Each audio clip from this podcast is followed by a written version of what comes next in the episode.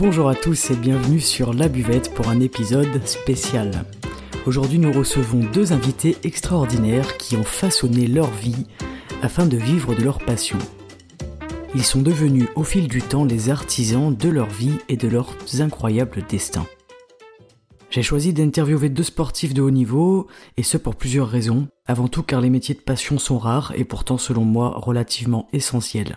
Faire de sa passion un métier, c'est une véritable chance, mais c'est une chance qui demande d'être provoquée, qui demande du courage, de la force intérieure, une volonté de faire et des sacrifices bien souvent méconnus. Ce sont donc deux nageurs professionnels du Cercle des nageurs de Marseille. Nous avons Lila Twilly qui est dossiste et Théo Bussière qui est brasseur et qui d'ailleurs nous revient fraîchement des Jeux Olympiques de Tokyo. Ils ont tous les deux accepté d'accorder un peu de leur temps à la buvette et je les remercie chaleureusement. Bienvenue à tous les deux, je vous laisse vous présenter. Du coup, je m'appelle Lila, deuxième prénom Yamna, très important. J'ai 21 ans, je fais de la piscine, la natation, c'est un peu mieux dire comme ça, au Cercle des nageurs de Marseille et euh, je suis montilienne d'origine marocaine et basque. Je m'appelle Théo Bussière, j'ai 26 ans je fais de la natation aussi à, Marseille depuis le mois 2012. Euh, j'ai grandi à Villefranche-sur-Saône, en grande partie à Villefranche-sur-Saône.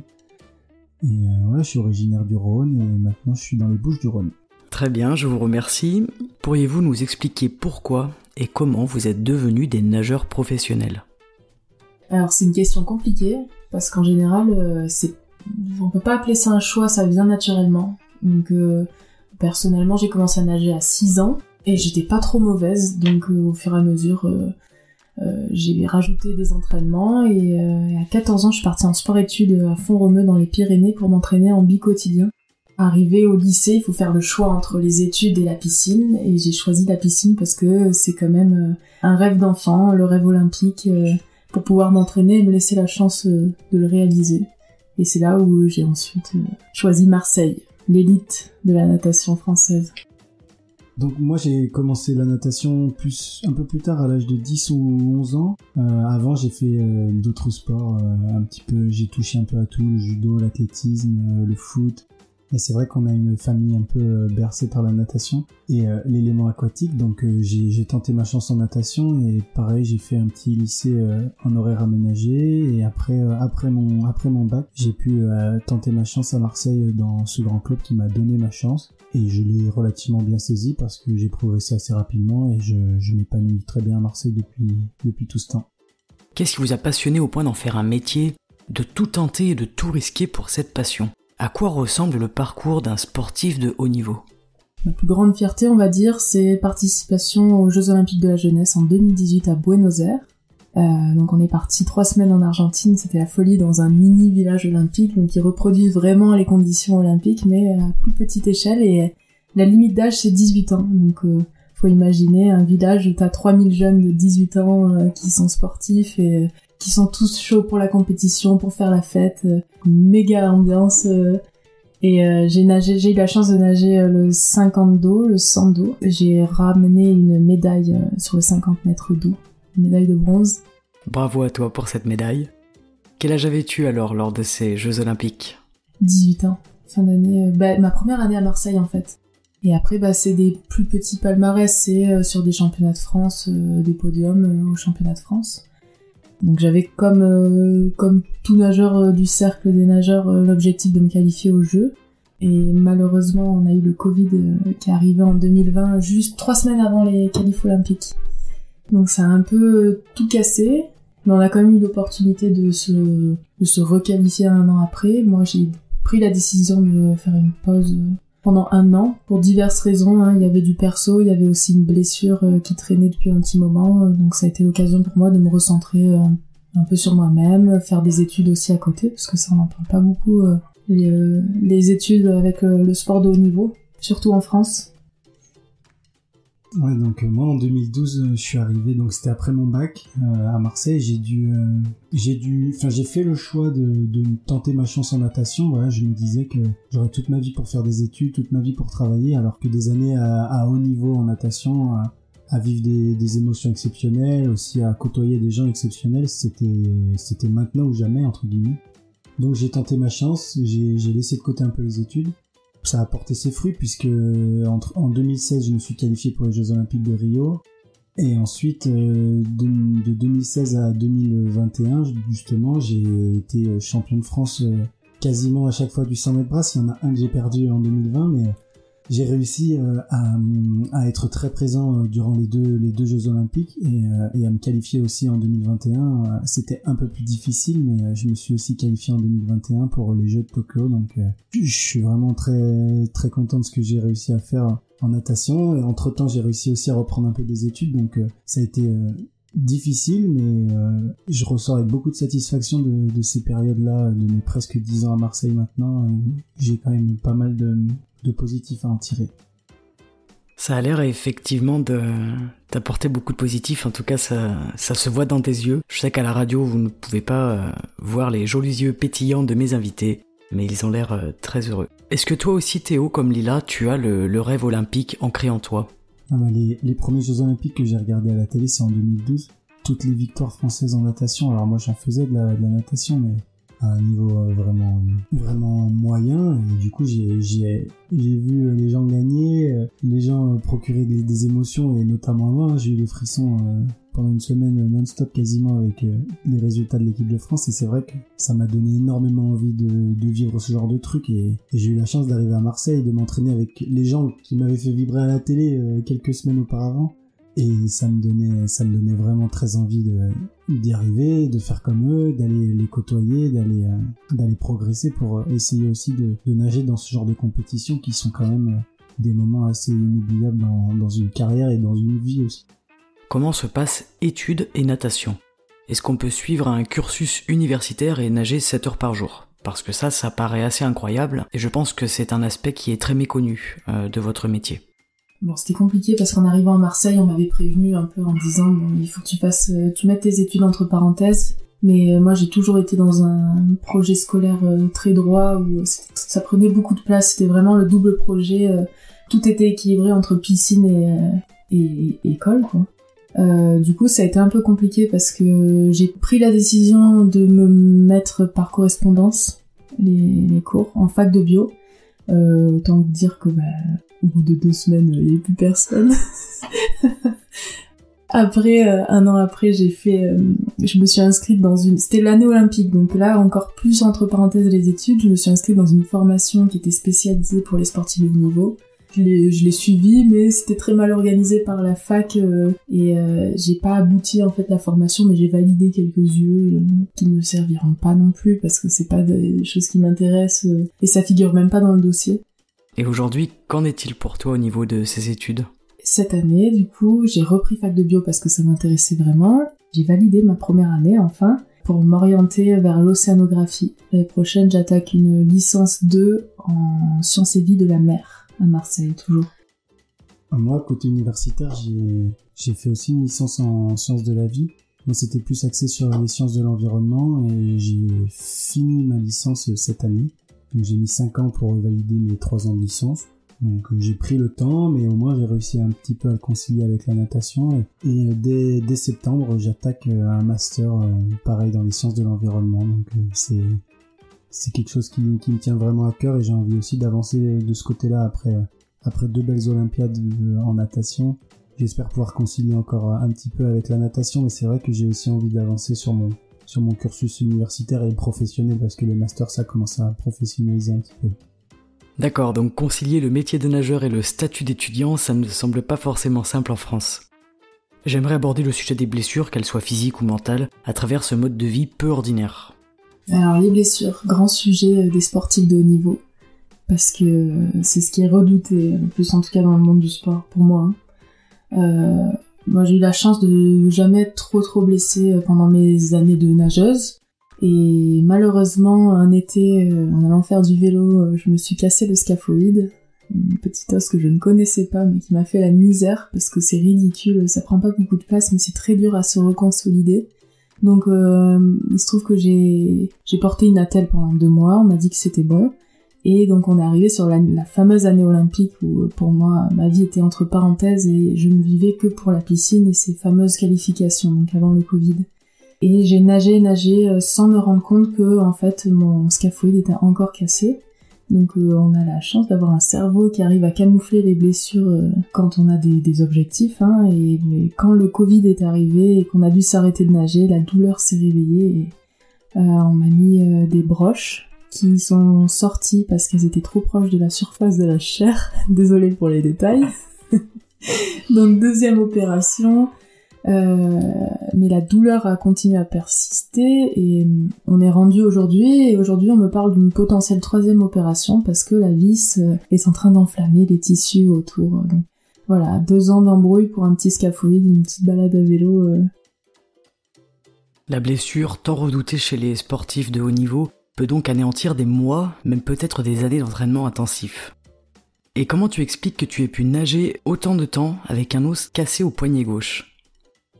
J'ai quand même pu nager dessus, mais euh, en gros, c'est euh, est-ce que ma douleur elle est suffisamment nécessaire pour que je m'arrête, pardon, ou alors euh, je m'en occupe. Qu'est-ce qui va me faire, qu'est-ce que je choisis en fait? Comment tu détermines si, tu vois, si c'est juste une blessure dans la tête ou si c'est vraiment ton corps qui te dit stop, est-ce que je peux encaisser jusqu'aux aux prochaines grosses compétitions? C'est des questions qu'on se pose assez souvent, quoi.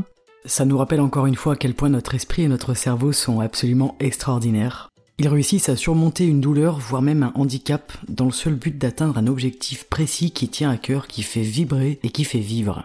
L'esprit humain est très puissant. Et nous le voyons encore une fois à travers ce beau métier passionnant et relativement extraordinaire. En tout cas, les, les, Jeux Olympiques, moi j'en rêve depuis que je suis toute petite et pour moi, c'est même pas les championnats du monde, les championnats d'Europe. Euh, je veux pas dire que je m'en fiche parce que c'est pas vrai, mais la compétition qui, pour moi, est le summum euh, de la réussite sportive, c'est les Jeux Olympiques. Et donc là, j'ai vu l'opportunité de peut-être me qualifier, donc euh, je me suis enfermée. Vraiment, c'est tombé un peu dans l'extrême où je ne vivais plus que natation. Et, et donc, je suis passée au-dessus de la blessure. mon cerveau a réussi à trier l'information pour atteindre son objectif. Si rien n'arrive par hasard, est-ce que tu penses qu'il aurait pu t'arriver n'importe quoi d'autre sur cette saison qui t'aurait forcé à t'arrêter ou à faire une pause? Voilà, peut-être que ça aurait cassé aussi euh, avant, euh, un jour avant les qualifs ou euh, si jamais je m'étais qualifié ou non, enfin ça serait, ça, ça serait réveillé à un moment donné. Hein, c'est comme, c'est comme tout petit traumatisme qui refait surface quand c'est plus possible de le camoufler quoi. La question blessure, j'ai pas forcément été épargné non plus. Le truc principal, c'est mon épaule gauche qui me fait mal depuis longtemps maintenant. Premier signaux en 2017, euh, après une période un peu chargée d'entraînement. En effet, être blessé à l'épaule pour nager, que ce soit la brasse ou une autre nage d'ailleurs, ça ne doit pas être l'idéal. Rien de très alarmant, une épaule de nageur, ça couine toujours un petit peu, donc euh, on s'inquiète pas plus que ça. Et après 2018, 2018, euh, je commence à avoir des douleurs qui m'empêchent vraiment de nager, notamment la brasse. C'est vraiment sur le geste de la brasse où, j'ai des douleurs qui sont insupportables, enfin insurmontables dans le sens où je peux pas appliquer de force dans l'eau, donc euh, je me déplace moins vite et en plus ça me fait mal, donc euh, l'intérêt il est très très limité. Et est-ce qu'une blessure comme ça c'est totalement rédhibitoire? Ou est-ce que tu arrives à nager malgré elle? J'ai passé trois, trois, un peu moins de trois mois à, à osciller entre euh, entraînement où je peux un petit peu nager, entraînement où je peux pas du tout nager, entraînement où, euh, je peux nager euh, et ça va et je vais vite. Du coup, je sentais aussi que j'étais en train de progresser malgré la blessure. Et donc j'avais un objectif de me qualifier au championnat d'Europe qui était qui était en 2018. Ça passait par les championnats de France et j'avais donc cet objectif des championnats de France qui était aussi ancré dans ma tête ce qui était vraiment marrant, c'est à l'approche de la, course où je devais me qualifier. J'avais ben, extrêmement mal à l'épaule, j'avais des, straps euh, sur l'épaule euh, jusqu'à la veille, euh, enfin jusqu'au, matin même d'ailleurs, j'ai dormi avec, mais la veille de la, course, je, je pouvais très difficilement nager. Et le truc assez bluffant, c'est je me suis réveillé le matin de ma course et j'avais plus mal à l'épaule. En effet, ça laisse perplexe. Ton esprit a carrément pris le dessus sur ton corps, c'est bluffant. Donc ce matin-là, aucune douleur. Pas mal à l'épaule et je nageais super vite et il y avait tous les signaux d'un coup étaient ouverts. C'est assez incroyable. Ton corps qui arrive à taire la douleur, qui est pourtant insupportable et handicapante, euh, en vue de la course et en vue de l'objectif. Et du coup, ça a donné quoi cette course alors? La finale, j'ai vraiment très très bien nagé. J'ai fait mon meilleur temps de presque 8 dixièmes. Record de France en, combinaison. vraiment la, course la plus aboutie jusqu'à aujourd'hui. Hein. Et c'est vrai que dès que dès que cette course est passée, à nouveau mal à l'épaule et il s'en est, est suivi que j'ai pas pu défendre mes chances au championnat d'Europe. J'ai dû faire 5 mois de pause avec à, l'arrivée de ces 5 mois de pause toujours aussi mal à l'épaule, si ce n'est plus. Donc j'ai fini sur le sur le billard à me faire opérer pour pour essayer de régler ce problème. Donc depuis, voilà, je, bataille un petit peu, ça va mieux. Il y a des périodes où ça va moins bien et elle me, elle m'embête encore, elle m'a encore embêté cette année. Elle m'embête encore un petit peu au quotidien, mais globalement, euh, sans cette opération, je pense que je serais pas là non plus. J'aurais pas pu faire mes deuxièmes Jeux Olympiques et. Et quel est l'impact d'une blessure de cette ampleur? Qu'est-ce que ça t'indique sur ton corps, sur ton état de santé et sur ton mental? Ça a quand même jalonné un petit peu ma, ma carrière, notamment depuis 2018, les blessures. J'apprends à, j'apprends à vivre avec, j'apprends à, savoir que je suis plutôt fragile peut-être, et à essayer de faire le mieux possible tout ce que je peux contrôler pour euh, que mon corps y tienne le plus longtemps possible. C'est des grosses périodes de doute, euh, je pense important de préciser, parce que notre corps finalement c'est notre matériel euh, de compétition, c'est notre outil de travail, donc si s'il est cassé, ça remet tout en question, des périodes assez compliquées quand même. Votre corps est votre outil de travail, j'aime bien cette expression. Comment faites-vous alors pour euh, en prendre soin? Qu'est-ce que vous devez faire? Comment se sentir bien avec parfois un corps épuisé par les entraînements intensifs, les compétitions et tout ce que vous enchaînez au quotidien? Quel est le secret pour réussir euh, à maintenir un tel niveau euh, toute l'année et sur plusieurs années d'ailleurs? Sachant que parfois moi après une séance de boxe je suis KO pendant deux jours bah déjà en se faisant en se faisant plaisir de temps en temps je pense que c'est important de pas tomber dans l'extrême euh, on a souvent euh, l'image du sportif de haut niveau euh, qui est droit dans ses bottes qui a jamais un excès de savoir aussi de temps en temps dire bon bah stop je fais une pause je fais une pause dans mon régime alimentaire je fais une pause dans ma mon assiduité je sais pas sportive. Et, et sinon après c'est de c'est prendre soin de soi au niveau plus physique. Donc, euh, on va aller chez les kinés, on va, on va s'auto-masser, on va s'auto-étirer euh, et savoir euh, dire stop quand il faut dire stop. À mon avis, ça c'est la clé. Savoir dire stop quand il faut dire stop, c'est très intéressant. Est-ce que vous faites une différence entre ce que le corps vous dit et ce que l'esprit vous indique? Ce sont deux choses totalement différentes. Peut-être que parfois on peut avoir tendance à se tromper ou à entendre plus l'un que l'autre. Et ça pour toute personne, euh, pas uniquement pour les sportifs de haut niveau. C'est toujours euh, est-ce que là c'est mon esprit qui est en train de de craquer, abandonner, donc est-ce que je l'écoute ou alors il faut que faut que vraiment je ralentisse, euh, c'est jouer avec la limite en permanence mais sans trop la dépasser ou sans rester trop en arrière. Ouais, on essaie de, de, gérer ce que nous on peut gérer à notre niveau, c'est-à-dire euh, l'alimentation, essayer d'être sérieux aussi euh, dans le sommeil, on dit que c'est une des clés. Après, on se fait conseiller, on se fait aider par euh, un staff médical aussi qui parfois nous donne des solutions. Parfois, on est obligé d'aller chercher des solutions un petit peu plus alternatives. Oui, j'ai entendu dire que vous aviez parfois recours à des soins différents, de la médecine chinoise notamment. Ouais, d'autres d'autres types de, de soins comme l'acupuncture. Et parfois, par contre, euh, bah, ces kinés, ce staff médical ou ces, ces, personnes qui nous aident, ils n'ont pas non plus de solution. En tout cas, rien de miraculeux. Et c'est vrai que ça, c'est plus difficile parce que quand un kiné te dit, bah, tu fais, euh, tu fais euh, dix fois ça tous les jours, ça ira mieux. Bah, c'est facile à faire, tout le monde peut le faire. On faut juste s'y tenir. Quand le kiné, on voit dans ses yeux qu'il comprend pas trop pourquoi on a mal et pourquoi ça va pas mieux après tout ce temps, etc c'est là où c'est un peu plus difficile à gérer, où les doutes ils viennent, ils deviennent de plus en plus présents aussi dans l'esprit. Savoir est-ce que c'est de ma faute, est-ce que je fais tout bien, est-ce que la blessure elle existe vraiment, parce qu'on sait que ça peut être aussi parfois des mécanismes psychologiques.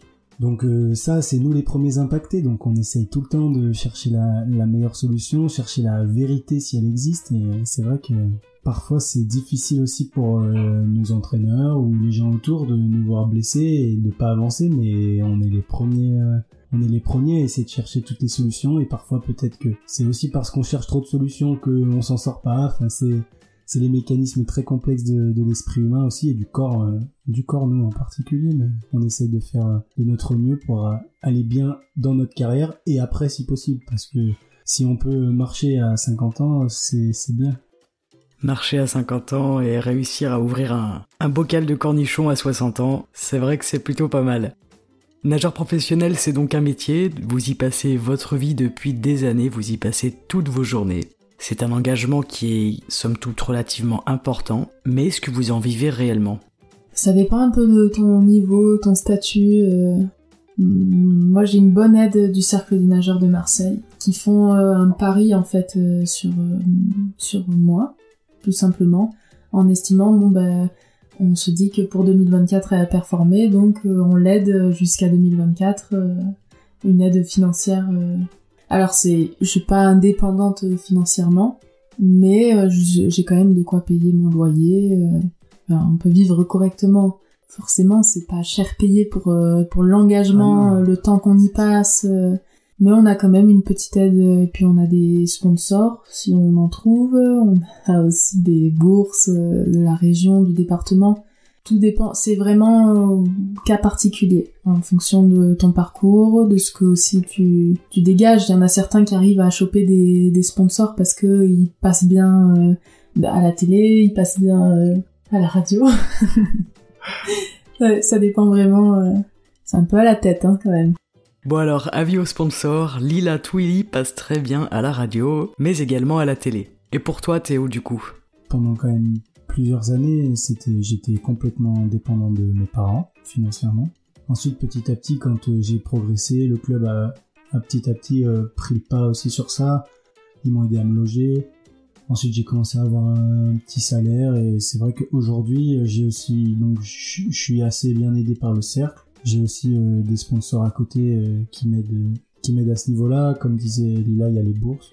mine de rien, on a aussi des bourses de la Fédération française de natation. Quand je suis en équipe de France, ils, participent aussi à, nous rémunérer par rapport à notre effort qui est, largement semblable à un métier. On s'entraîne, on passe presque 7 heures, 7 heures et demie par jour à la piscine. Donc c'est vrai que c'est un sacré métier et c'est pas forcément vu comme ça parce que la- le grand public il nous voit deux fois par an à la télé et encore faut avoir des chaînes payantes la plupart du temps. Mais nous on y passe, on y passe toutes nos journées, on y passe toutes nos semaines, tous nos mois, euh, on y passe notre vie donc. euh, on a de quoi vivre sur le moment, on n'aura pas, euh, quand on arrêtera la natation, on devra vite trouver un travail pour, pour, pour subvenir à nos besoins parce qu'on n'a pas, on n'a pas énormément de, de marge. D'où l'importance de pouvoir effectivement faire des études euh, tout en nageant, pour avoir un diplôme et euh, éventuellement trouver du travail euh, une fois la, la carrière terminée. Donc ce qui fait peut-être le plus peur finalement, c'est l'après, c'est l'après-natation et la retraite sportive, si on peut appeler ça comme ça. C'est ça aussi qui fait peur avec la blessure. C'est quand tu te blesses et que t'as pas forcément les études qui suivent à côté, ni le salaire, tu te retrouves sans rien. C'est en effet un métier à risque, physiquement, moralement, mais également financièrement. En tout cas, je vous souhaite de continuer vos études, de continuer à valider vos diplômes pour vous épanouir dans votre prochain métier, dans votre seconde vie d'ancien sportif professionnel. Je terminerai cette très sympathique interview en vous demandant évidemment si vous faites partie des presque 500 auditeurs de la buvette et si oui, est-ce que cette chaîne vous plaît?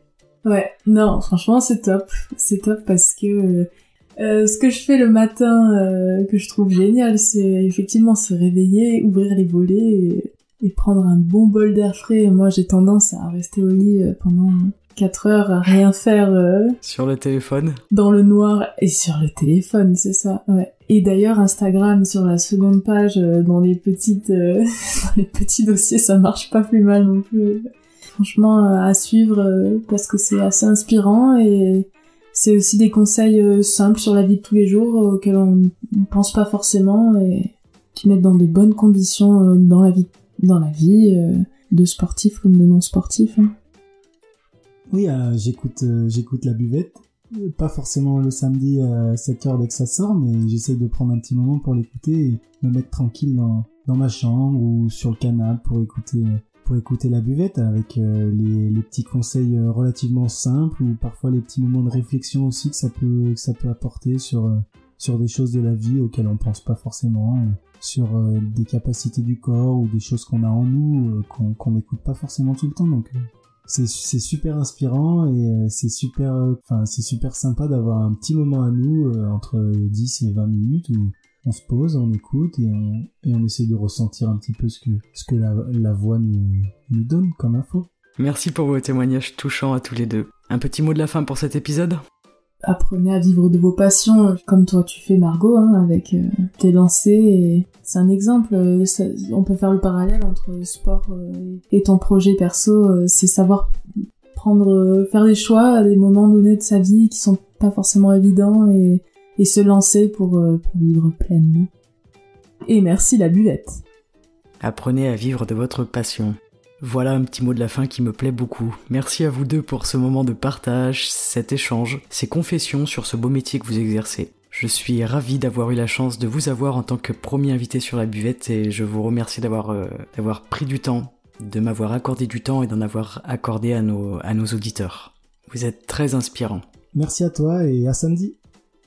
J'espère que cet épisode vous a plu. À vous qui nous écoutez, n'hésitez pas à laisser un petit commentaire, un petit pouce ou même des étoiles. Je vous rappelle que la chaîne existe grâce à vous et je vous en remercie.